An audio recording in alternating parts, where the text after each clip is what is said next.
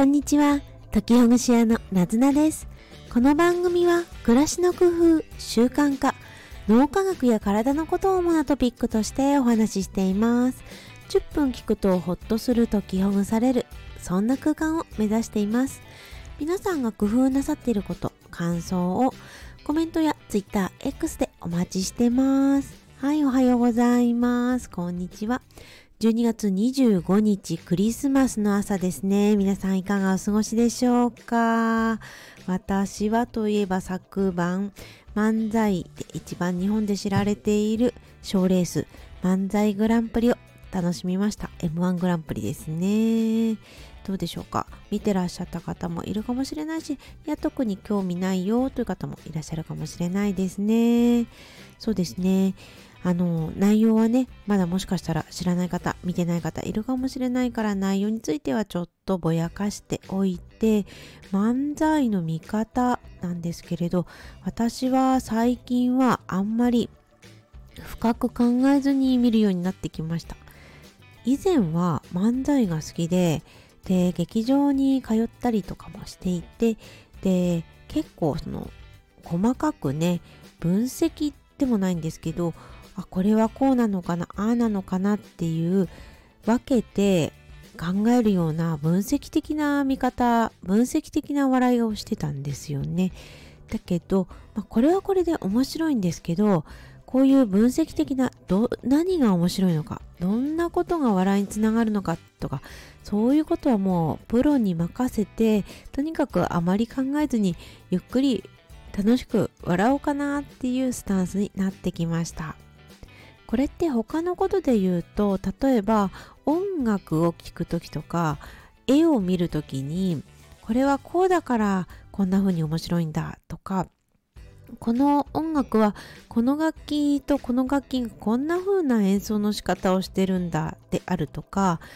このね曲調であるとかコード進行がこうだっていうような聴き方もあったりするとは思います。で私はだんだんとこういう分析的な音楽の聴き方もしていてでそれはそれで楽しいんですけどだけどねちょっとねこう笑いとか面白さの質が変わってくるんですよね。分析的な聞き方受け取り方っていうことをしているとだんだんとその考え方が変わっていってそれはそれで面白くはあるんですが最近はだんだんとそういう分析的な見方をするんじゃなくてもうとにかく体で心で味わおうみたいな聞き方をするようになってきましたね。これをお聞きになっている皆さんはどんな見方聞き方をしてますか？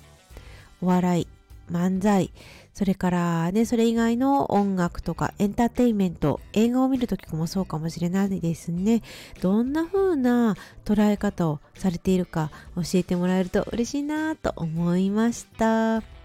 はい。では、そろそろそのね、あの、そうじゃないですね。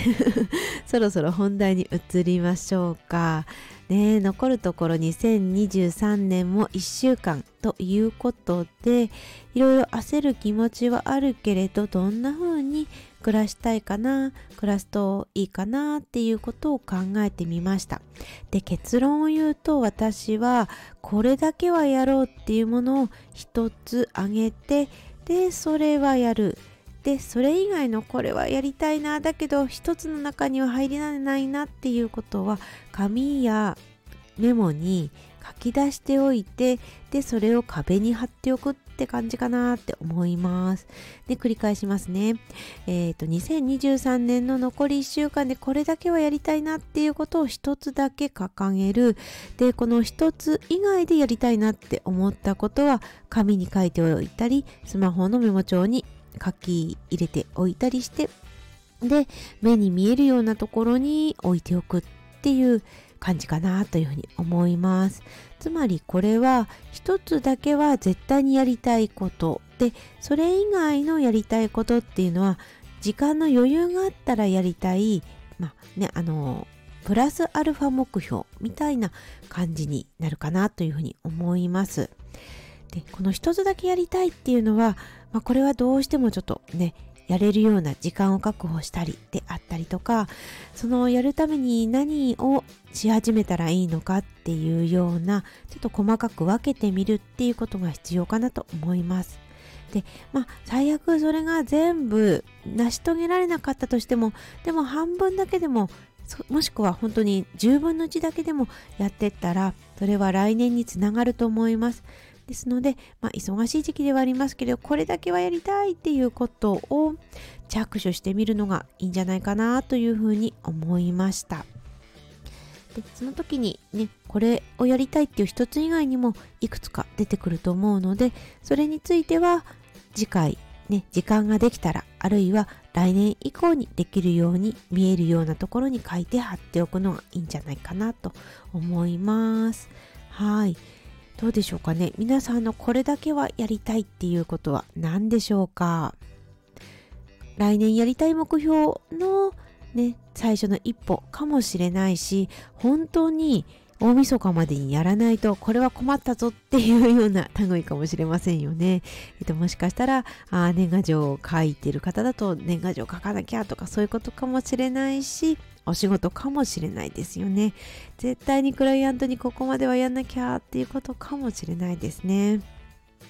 時間が迫っていると結構頑張ってできたりすることもあるのでこれだけはっていう一つを自分で思っておくとできた時に達成感があると思いますできなかったとしてもここまではやったっていうことを自分で褒めてそれでね充足感を味わってみてください。でねここでやりたいけどちょっとこのどうしてもの一つに入らなかったっていうものたちも自分にとっては結構大事なものかもしれないですよね。急いではないけど大事なものやりたいことっていうことがこのね最初の一つに漏れてしまったところにあったりするかもしれません。もう一度言いますね。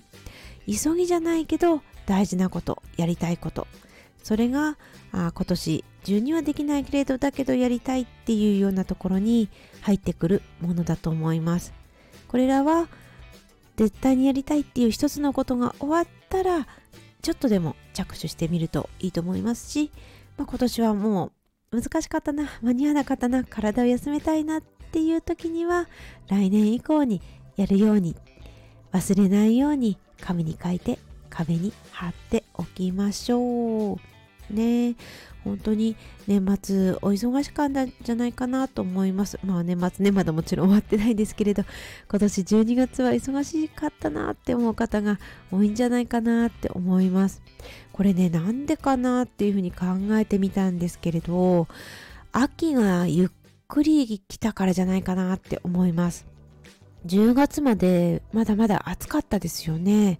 10月の後半になってああちょっとやっと涼しくなってきたかなっていう感じになってで11月になって本格的にああ秋だなっていう風になってきて。だけどいつもの11月12月よりは暖かくて。で12月もなんかまだまだ12月気分じゃないなーなんて思ってるうちにあれ？なんかカレンダー見たらもう12月も年末じゃないなんていう声を聞いたりしましたね。季節感っていうものが体の感じるこの暖かさ寒さっていうものが例年よりもだんだんだんだん変わってきてまだ秋な感じがしない冬の感じがしないって思っているうちに実は暦暦じゃないですねカレンダー上ではどんどん動いてしまっていて本来は秋にやっていたことがちょっと遅くなったり冬にやっていたことがだんだんと遅くなっていったりっていうことがしているようですね。ね本当にねだから最終的には体を崩さないようになんとかね休みもしっかりとりながら過ごしていただければいいなぁなんていうふうに思います。まあね、今日はちょっと時間がかなりもう10分に近づいてきたので、まあ、また今度お話ししようかなというふうに思うんですけれど、うんとね、あ、そうそう、大掃除はね、もしかすると、この12月にまとめてやるっていうよりは、1年を通して分散させた方がいいかもしれないなっていう風な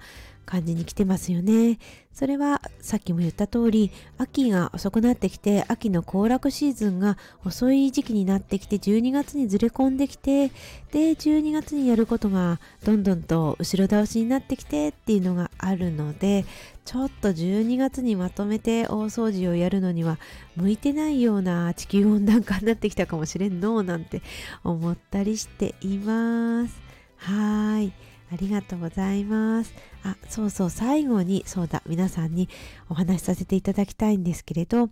あのね、今年中にやりたいって話、今日したんですが、私も今年中にやりたいっていうことが一つ決まっていて、で、それが YouTube の動画というかね、YouTube のラジオをアップしたいっていうのがありました。そしてこれがあ昨日かな？12月24日にアップしてみました。一つ目のものです。もちろんこれからもっともっとブラッシュアップさせていきたいと思うんですがまずは今日お話ししたような一つやりたいこれだけはやりたいっていうことの YouTube 動画をアップするっていうことをやってみました。概要欄に貼っておきますのでよろしかったら聞いてみてください。はい。では今日も最後まで聞いてくださりどうもありがとうございました。いいねって思ったらいいねボタンよろしくお願いします。じゃあまたねまたの音声でお会いしましょう。またね